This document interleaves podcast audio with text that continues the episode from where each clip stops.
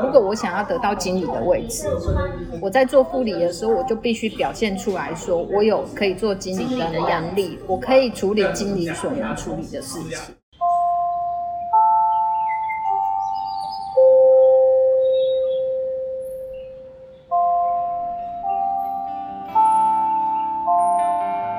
导师时间。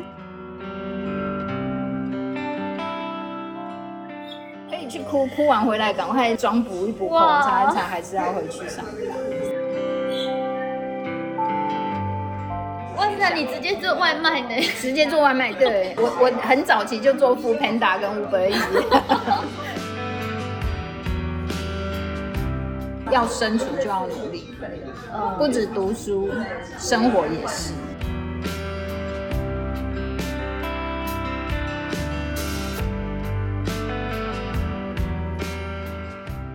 好想畅谈导师时间，今天我们继续来聆听安宇妈妈旅馆业的故事。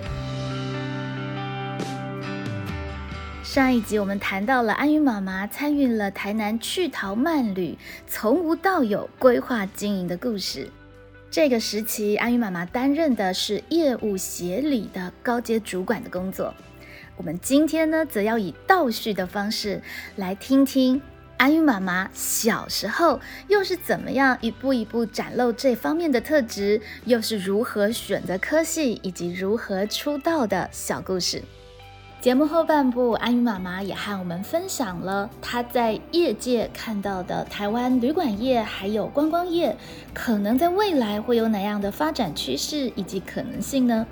我们赶紧来听故事吧。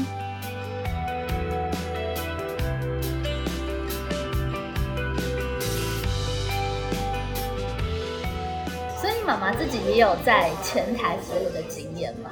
其实我年轻的时候刚从业开始，我是做过呃饭店柜台，我也在餐厅端过盘子。我甚至在点心房做过面包，哇！然后我我也在客房里面打扫过房间。那你是资历完整诶？是我我觉得老师问这一题很好，因为其实我们这个产业啊，一开始你可能不需要很高的学历，但是你一定要经历过这样子的呃基本功的训练，对，你也才会知道前台大概是怎么样的状态。对对，你才会知道每个营运点工作的流程跟状况。那当然也是因为我有这些经历，所以最后我。比较退居到做像后勤这样子的行销业务部的单位的时候，我比较能理解现场营运的作业模式，我跟他们的沟通才可以无缝的接轨。嗯，因为其实饭店就是诚如大家所看到，它一年三百六十五天，二十四小时营业的。对，对，所以它是现场人与人的服务。对，那如果我没有经历过这样子的每一个环节的基础功的的训练，我到现在这个位置，我会不知道说我应该怎么去策划这个活动。跟计划，我怎么样让现场的人可以执行的顺利，或甚至执行的漂亮？所以妈妈可不会稍微跟我们分享一下，在现场的工作人员他们的，可能大家会没有注意到的，他们的挑战在哪些地方？他们的挑战就是像我刚才说的，他们换上制服，营运现场第一线服务人员，他一旦换上制服，出了那道门，就是员工专用的出入口那道门，他只要一出去，他站在柜台。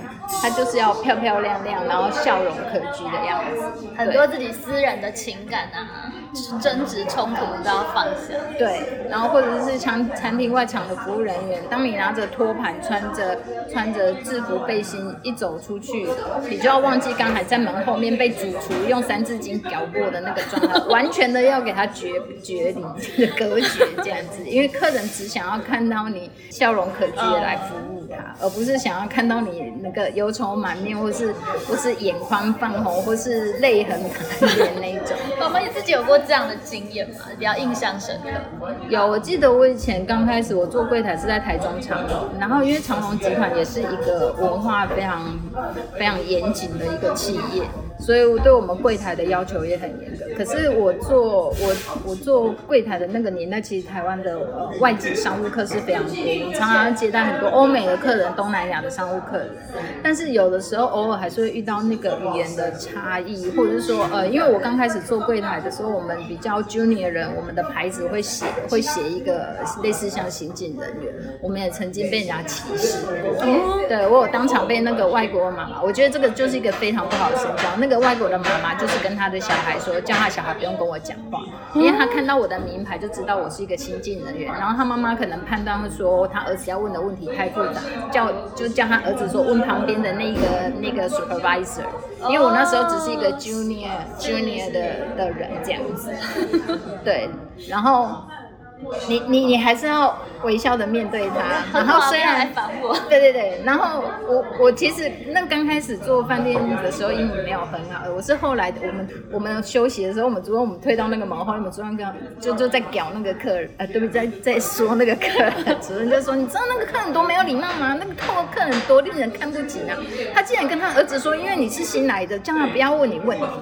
有什么问题？我们新来的都可以问问题，为什么不行问问题？就是我们那个主任特别非常有正义感，对对，他就帮我讲，然后我才知道说有这个状况，这是一种。然后另外还有一种是我们可能遇到那种东南亚或是亚洲区的一些商务客，反而亚洲区的商务客他觉得他他跟你一样是黄皮肤黑头发，他反而那个年代他反而会欺负你，所以我们有时候在处理一些事情上，明明我就觉得我在我的标准程序之内，但是他就是会。刁难你之类这样，我们也像怎样？呃，比如说我帮他结账，然后他的账其实我们的那个所谓的账单 bill and folio 给他，其实都很清楚。然后他就会讲说，不对，这个不是我消费，那个不是我消费。哦。对，但是因为我们所有的消费一定会有现场的消费记录，例如说他去餐厅吃饭会有签单嘛。嗯。对，那我们可能就拿出来跟他核对。对。可是他就会呃。这个就是不好的案例，他就会说没有，我不记得我有签这个。他明明前一天在酒吧里面喝了几千块，他不承认他有喝过那个酒。对，那那怎么办？那我我们就是把所有的签单摊开给他看。通常我们处理这种 case 就是先让他离开那个现场，不要影响到其他客人。所以我们的值班副值班经理就会把他带到别的商务中心小房间啊。对，那当然口语上我们是告诉他说，那没有关系，我们呃帮您辟一个呃专门的柜台，我们帮您离。清一下你的账，所以副理就会把它带开。嗯，对。那时候年轻的时候也会觉得说，为什么我莫名其妙要收这种气？是。可是当下如果很忙，我们也是只能咬着牙坚强的把后面的客人的的退房办完之后，然后等可以休息时间，那个柜台门，我们以前那个柜台门就是在柜台后面，一般人看不出来是那个门，可是其实一推就可以陷进去。然后我们只要陷进到那个门后面，门一关上。开始骂，对，我们就会开始念说，哎，那个女生怎么回事？那个香港人怎么回事？明明都他自己签的单，他醉酒不认账，是不是？不是？对，所以就知道原来那个柜台门的用处。对对对对，而且隔音都做的非常好。呃，要有一个可以发泄的。对对，我还有一次是，我好像被一个一个韩国人还是什么。香港人吧，就是你，你真的会委屈到想哭，对不对？对，也很好。那个门进去办公室旁边的安全楼梯走下去，只要一层楼梯走下去，旁边就有厕所，你就可以躲到那里去，很方便。然后哭完之后回来，主任还会说，那个眼睛擦一擦，口红补一补，上班了。对，因为我是在当值的过程当中，然后给人家跑去哭，已经太别的同事在那边值班辛苦。我们你去哭多久，外面人就有多久要撑多久？对对对，所以可以去哭，哭完回来赶快妆补一补，口擦一擦，还是要回去上班。所以是也是经过这样历练。对，妈妈算是非常非常科班出身，因为妈妈就是读旅馆旅馆管理。对，我是读旅馆，因为我以前。其实坦白说，我以前没有很爱读书。然后因为其实呃年轻的时候家里经因为父亲经商不顺，所以我们家有遭逢一段比较辛苦的日子。所以我大概是十二三岁，我其实就开始打工了。小那么小做什么？国中就开始打工。呃，我有一阵子我妈妈卖早餐，然后后来后来我又去图书馆。图书馆那时候可以接，嗯，可是那时候我大概也十六岁。可是刚开始国中的时候是我妈妈卖早餐，然后我就是一大早先去帮她卖半小时，是，然后之后。我同学都很棒，我同学知道我家在开早餐店。前一天啊，现在小朋友不知道还有没有抄联络簿？抄联络簿的时候会有一行会写说是要饭团蛋饼还是什么，就会有同学在旁边等真的，我直接点餐。对，我从小都遇到非常好的同学，然后就帮我点餐，所以我早上去帮我妈打工卖半小时一小时，然后再把学校同学要的早餐再带去。哇塞，你直接做外卖呢？直接做外卖，对，而且那个直送，我我很早期就做副 Panda 跟 Uber Eats，对，难怪那个行销业务对对对，在行，小十二岁就开始在练了。对对对对，而且我妈很赞，就是那个就是我的营业额，我带去学校卖的那个钱，就你的零用钱，我妈就会给我当零用钱，就是我的生活费，所以我也会很努力的招揽客同学，因为那时候我有些同学很不错，他们人脉多好，别班的同学，他也顺便问一下，对对对，问别班同学，哎有没有要的？哇，对对，所以我小时候是有这样的经历，所以等到我高职要上专科大学的时候，就是我哦，妈妈是丰原，我是丰原高商，丰原高商，然后就是旅馆管理，对，这样。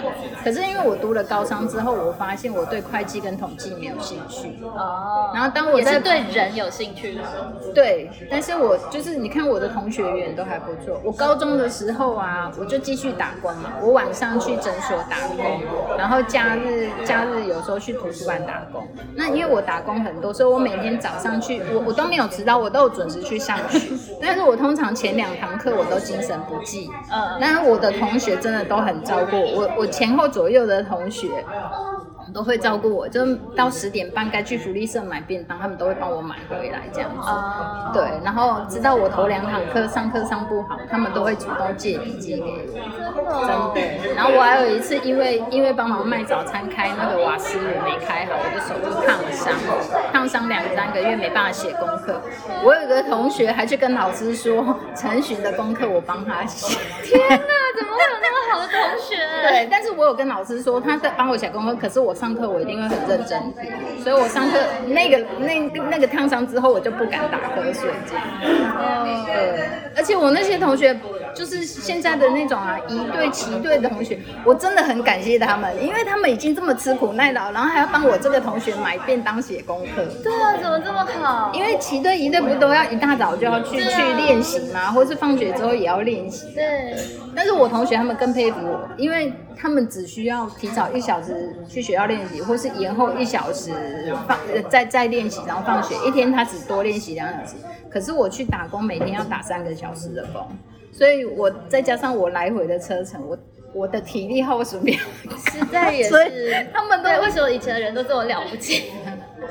也也也没有，可是因为我是家里的老大啦，所以我有那个责任感。对我从小就知道说，我应该要多帮帮妈妈或者爸爸多分担一点，对，至少不要让他们担心我，这样他们可以把力气花在照顾弟弟妹妹。所以我从十几岁我就很懂得，就是说，应应该说我很懂得说，要生存就要努力，嗯，不止读书，生活也是，是。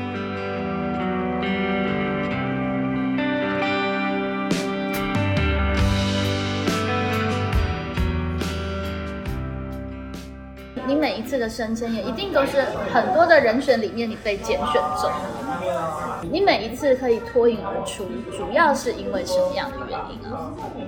我我觉得真的是要肯做了，因为呃，就像我刚才说，其实我我其实一直以来就也不是太会念书，也不是太聪明的小孩，可是我一直都坐在前面。其实当我在做，比如说我在做护理，公司给我的职职称可能叫副理，可是其实我做的工作内容其实已经某部分可以跨级跨到经理级了。等于是其实你还没有被升迁，对，可是你已经用你的实力去证明，你可以承担的其实已经变多。嗯，某种程度是，而且是不知不觉的，也没有特别要彰显什么。没有，对，而且我觉得这个我不晓得其他产业会不会这样。我觉得是因为从饭店业这件事，我就知道说饭店这个产业很特别，因为我那时候做柜台。我们的柜台有可能假设有五个主任，好，他们的职称都叫主任，可是其实只有两个叫做正，就是就叫主任。其实另外三个主任他们的名职称都会被挂上一个代代理的代，嗯，或者是说像比如说你这个部门有三个副理，可是实际上其实只有一个一个叫做真正的助理，因为另外两个人会被挂上代副这样子，有点。我我觉得在企业或是在职场，他某种程度他是在观察你有没有足够的能力可以升上去，然后或者从那个代理的都是一个被观察的。对，然后或者是像以前长隆的文化是长隆他们有一个学院制的文化，就是就是有点是说他先给你这个学习的机会，那如果你你学有所成，表示你可以承担这个责任，那你就会变成一个真正的妇女，从代妇女就变妇女。但我那个那个文化是在长隆比较明显，是，可是其实我去到凯撒或是其他的饭店，没有这么明显的这样子的。制度是，但是我可能从小在长隆这样子的培养跟熏陶这样的文化的训练之下，我就有被训练出来说，如果我想要得到经理的位置，我在做副理的时候，我就必须表现出来说，我有可以做经理的能力，我可以处理经理所能处理的事情。这也是一个还蛮好的提醒，就是你必须自己先做给人家看嘛。对不对？所以在过程当中，你会有那个意识，是你是被观察。我会觉得说，我只要我肯努力，我相信我的努力都会被看见。嗯哼，那在二十几岁、三十几岁那时候，是这这个理论是真的证明这件事情。因为那个那那个职涯的状况是你做的事情是比较显性的。对，例如说我做业务助理，假设公司给我的营业目标是我一年要做一千万，可是我做了一千五百万，这是很具体的，对，这是很具体被看到的。或者是说，例如说，呃，刚好所有的经理都在忙，可是当下就是有一个客诉需要处理，嗯，那没有经理可以去处理了，可是。是，我就愿意去，就是处理看看。对，主管给我这个机会，我就会愿意去处理看看。而且主管当下也告诉我，你假装你是经理，我就好假装我是经理。假装。对啊，反正你给我机会试就去试，对，我就去试看看。哎。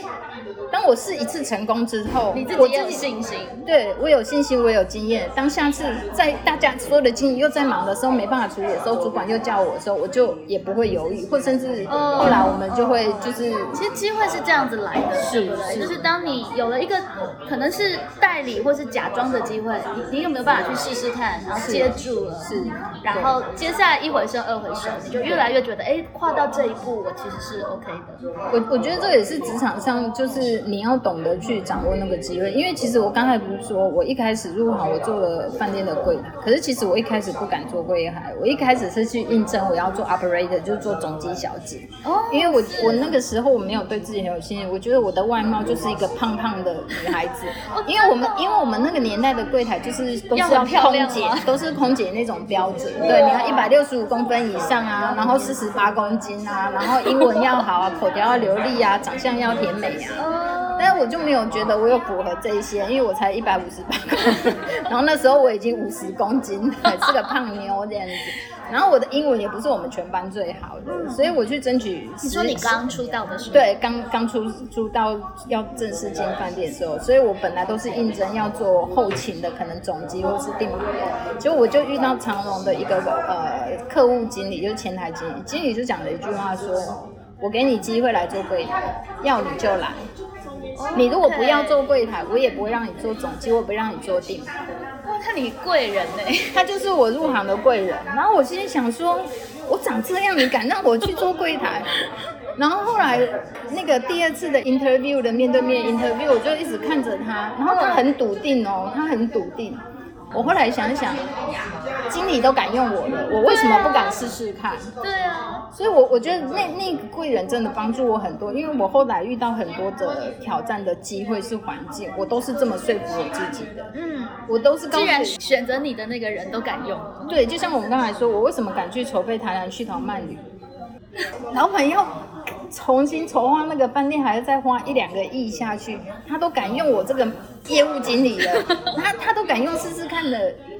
钱他都花那么多，他都没在怕了，他都没在怕，我还领他什么？对，我还领他薪水，我稳赚不赔的啊，那我就来试试看啊！真的，真的就是这样。但是事实证明，这真的也不是一个好 工作。刚才有说嘛，我有历经好几个月，我要一个人做两份对，人家老板也是，也是很聪明的，有考量过。对对。不过当然就是有那个机会，我就是接得住啊，接得起来，你才有办法有不同的可能性。对。但是当然。过程中也也有曾经有失败过，那我就会告诉我自己说，没有关系，失败不是我们不好，失败可能只是当下当下那个天时地利人和不适合，嗯，只是不适合，不是对跟错跟好跟坏，不是，是很多的元素，有时候必须要都到位，才能真的成。成就一件很很美好的事情，就是等于是那一次的那个柜台，就是你跨跨到人前，这是一个很重要的一步。对，那那个那个老板虽然后来没有很喜欢我，因为我很爱刚开始啊年轻的时候很爱顶嘴这样。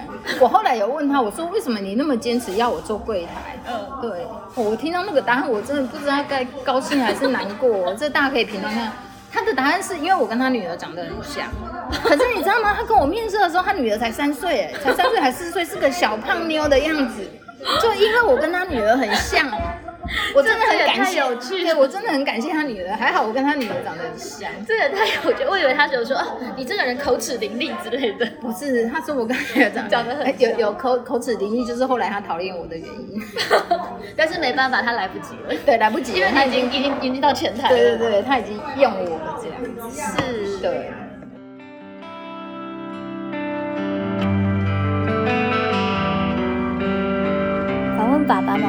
是，真的觉得人生太有趣了，有好多关键的转折，其实都来自于颇为戏剧化的故事。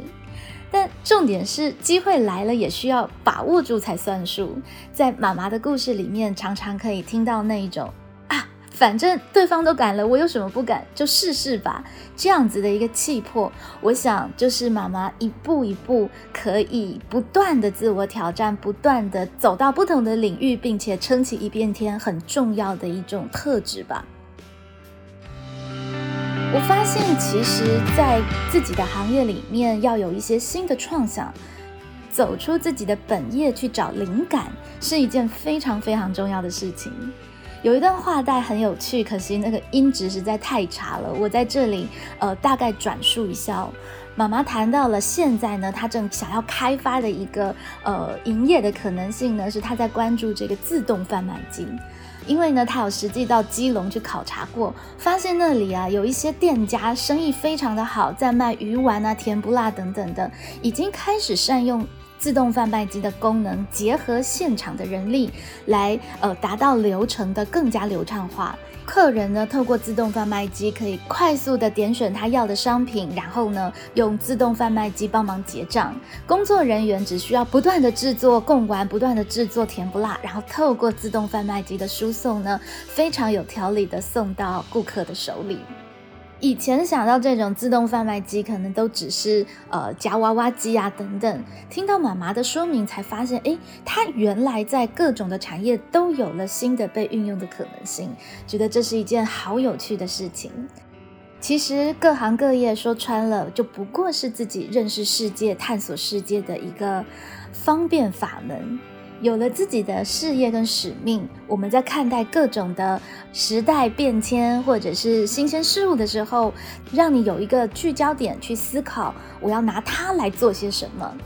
而如果抱着好奇的心，好多有趣的事情都可以为自己的事业增添光彩，也可以让自己跟自己同领域的人有与众不同的见解跟思维。拿回教育现场，无论是教或者是学，又何尝不是如此呢？好多其他行业的，或者是呃这个时代的一些新玩意儿，转个方式，也许都会变成我们可以学习或是可以用于教学的素材和灵感。端看我们有没有那样的兴致、专业和眼光了。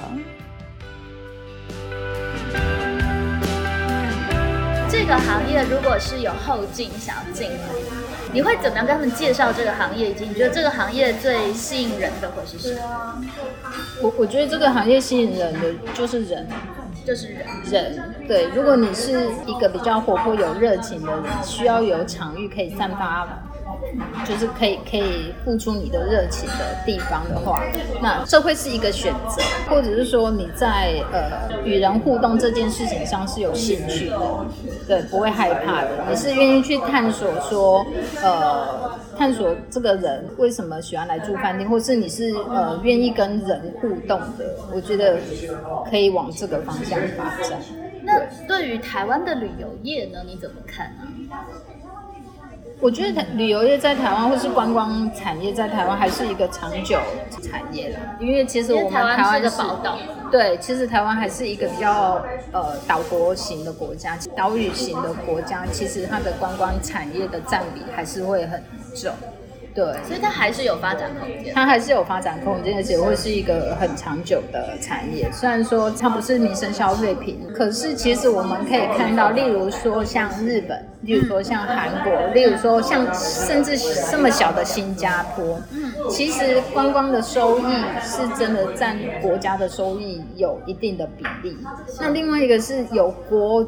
国际观光的人口的流动，是其实也才让这个岛屿的国家的人民有更多不同的文化的交流。对，所以其实它对于不管是我们自己或是外来的旅客，它都是一个互利共好的可能性。是是，所以以台湾的产业，你觉得这几年有进步吗？我觉得科技的进步让现在的从业人员的一些体力的付出可以。体力消耗可以比较少一点哦，真的，比如说像打扫工具之类的。嗯，打扫工具或者是呃，我我们讲的叫我们专业的术语叫前台系。就比如说你来入住登记的时候，我们不是要写那个入住登记的资料？OK OK，现在都电子化。对，现在都电子化，预先就可以先处理对，因为以前早期，如果有一点 跟我差不多年纪的爸妈就知道，我们早期去住饭店，就是你一定要拿身份证或驾照去，他一定要写一大堆东西。对，然后你要写很多你的个人资料、联络资料，因为呃住饭店就是流动人口的概念，你还是要留你的基本资料，因为如果地方地方警政单位需要调阅人口、流动人口的时候是需要那个资料的，是对，所以以前我们都是写所谓的住宿登记卡，有没有？哈，它是一张很大一张的卡，快要 A4 这么大一张，然后你要写你很多资料，信用卡资料。对，我没想过，我们每次去写一张两张还好，可是那个柜台要写一堆。对对对，因为你们写完之后，它还要归档，它还要 key 印据系统，它要登记这些资料，然后要做管理。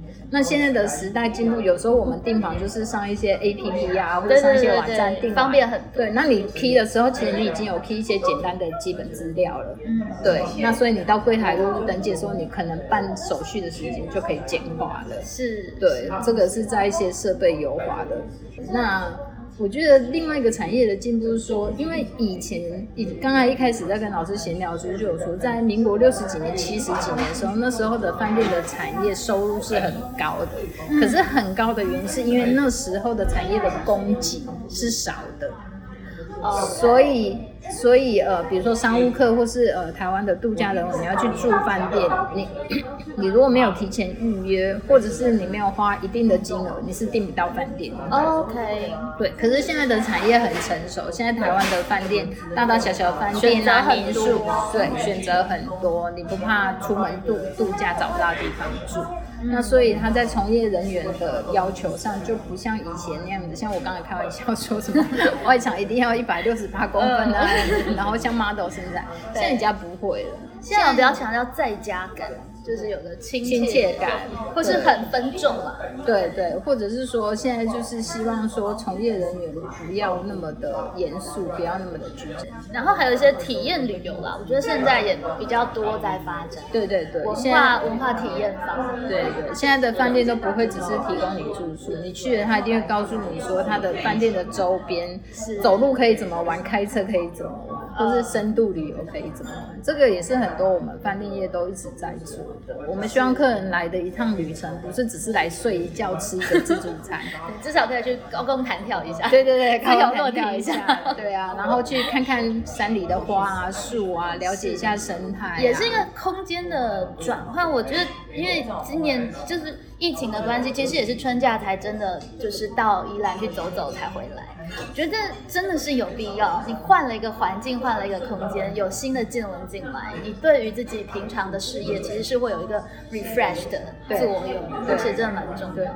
有的时候我们就是要换一个场域，换一个床睡一下，对，啊，你睡醒了，你就会觉得哇，今天又特别新鲜，又新的。对，你的生活生命就会有一个节点。对对对，所以现在有很多城市型的饭店也会推所谓的城市型度假。啊哈，对对对，像以前台北市的饭店大部分是国外的商务客群，可是现在台北市的饭店很多其实是新北市啊、林口、桃园附近人来住，这只是换个新鲜的环境，对，换个地方有不同的体验跟灵感。对对对对，然后到台北逛个百货公司，他还是逛百货公司哦，但是他到台北逛百货公司，他心情就是不一样。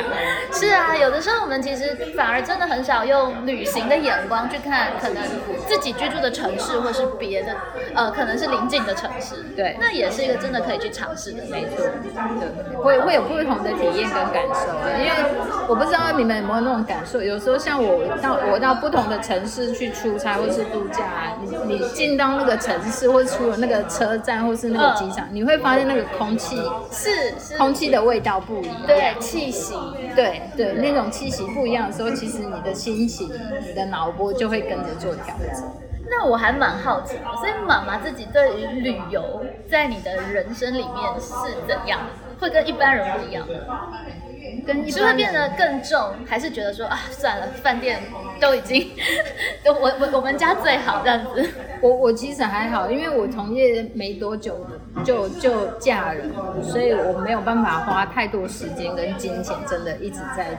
可是对我而言，我觉得只要偶尔可以换个城市，嗯，换呃换个地方睡觉。像我弟最常讲，我弟说旅游。旅游就是只是换一个城市生活，换了一张床睡觉，就这样而已，没有什么特别的。我说有啊，你去日本的时候可以干嘛干嘛，你去韩国的时候干嘛干嘛，你去马来西亚的时候干嘛？怎么会不一样？他说啊，对啊，那不是就只是换了一个国家睡觉？你看我去日本去逛那个什么银座什么啊，我在台北也可以逛信义区啊。哎，对哦，但是就是不一样，但是就就是我刚才说那个空气就是不一样。所以妈妈会去台南住你的自己的饭店吗？会啊，我也会啊，或是我们集团其他饭店，或是偶尔去度假，我也会选一些其其他的集团的饭店。那你会被认出来？不不带不到这样子啊，还不到会被认出来。但就是有一些朋友自己的饭店去。哦，会啊，会啊，会啊。那那他们有办法把你当做一般客人招？嗯，没有办法，因为他们都会预先知道我会去。啊，就算不知道，对我去了，他们就是会很小心，很很礼貌。这样也没有办法体会他们平常的服务态度。嗯，对，没有办法，因为平常我都是在荧幕后面，因为我都是跟他们连线开会，我都在荧幕后面不停的提醒他们说，今天什么客人来要注意什么礼，注意什么服务，然后今天什么团体来用餐要注意什么餐食，所以我就是不停不停在叫人家注意的那个人。所以他们看到贵宾级的服务。对对对，所以他们看到我，他们就会知道说要注意。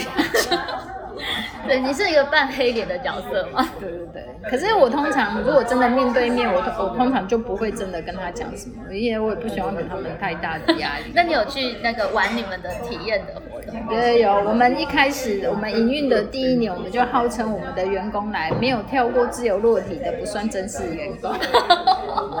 像我部门对，像我部门的同仁，因为我是负责销售的嘛，所以我部门同仁我就会告诉他们啊，我我们要销售这个产品给人家，我们自己没有体验过是不可以。你怎么？对你如果自己没有体验过，就没有说服力啊，所以都必须要体验过。这也蛮好玩的，我觉得。但是我后来我有我有放宽我的标准，我没有叫他四个都要体验，你选一个都可以。我是自己四个都体验，对对，我自己。所以你自己觉得真的好玩。是好玩的，只要你没有心脏病、高血压，对啊，那个有满三十五公斤，不要超过六十五岁，我觉得都是好玩的。是是是，这个我们真的也可以借这个机会来让大家更了解这有趣。我觉得真的，大家有机会的话，可以带才女来试跳看看，他们就会觉得人生没有什么好顾虑的，十二公尺我都可以跳下。对啊，那个有时候就是一个自己心理障碍的一个突破，心理心房的一个突破。而且因为我们饭店引进的那个那个悬吊系统，它是一个一个自动刹车的系统，所以它其实当你要落地的时候，你不会真的蹦一下落地，不是，它其实会到最后最后大概十米的时候，它就会有个缓冲。我把这个讲出来会不会变不 不刺激啊？可是这个是安全考量，必须要这样做。对对对对，凡事是其其实是一个又可以体验又很安全，尤其我觉得很棒的是你说的那个风景，对，会感觉好像是在山谷里面对去去做的。对，你是看着对远眺的那个山峦，然后曾文溪，然后看着那个大山大水，然后这样往下跳，那个感觉是不一样。对对，所以其实真的就是各种的因缘跟可能性，有的时候就是这些故事被言说了之后，他就又会遇到不同的时空上面的人，然后有了一些激荡，搞不好就触动了一个小小的才子或才女，哎，觉得以后可以走进旅游业，然后去遇到很多很多。我觉得台湾的旅游业还是很需要很多新人的来参与啊，像我以前 算是有点老的，我觉得有有更多人来参与我们的这个产业会更蓬勃，会玩出更不一样的的东西。尤其台湾的宝岛的很多的很多的可能性，我有看过一篇报道，他说其实台湾不需要成为亚洲之星，但是台湾可以成为亚洲秘藏，因为里面有非常多可能对于外国人来说是很有异国风味，然后很值得体验的，不管是文化。或者是自然的风景，其实还有非常非常多值得我们去细细开发。是是。好，我们今天的好想畅谈，在这个有点吵闹的咖啡图书馆。对，希望声音一切一切安好这样子，然后呃，把阿姨妈妈的故事给记录了下来，算是我谢谢谢谢。对，一让的爸妈真人之家图书馆的第二个故事。好，对，谢谢老师，谢谢给我这个机会分享。是，也谢谢妈妈跟我们分享了这样的故事，尤其在过程当中那一种机会来了，谁怕谁就去一试，是啊的那种精神。对啊。对，其实就是一个人才，我觉得很重要指标，而且很有趣的是，不同的爸爸妈妈在各行各业都会说类似的话，对不对？就表示这件事情可能，也许我们新一代的孩子也可以放在心上参考看看，不是只有老师说，爸妈也都这样说。真的，对，我觉得不管是求学或是工作，都是最怕没有舞台给你表现。但是如果舞台都架出来，还不上去，对，那就是自己的问题，对，就可惜了。对，OK，好想唱台导师时间，我们今天就先聊到这里，下回见喽，拜拜，拜拜。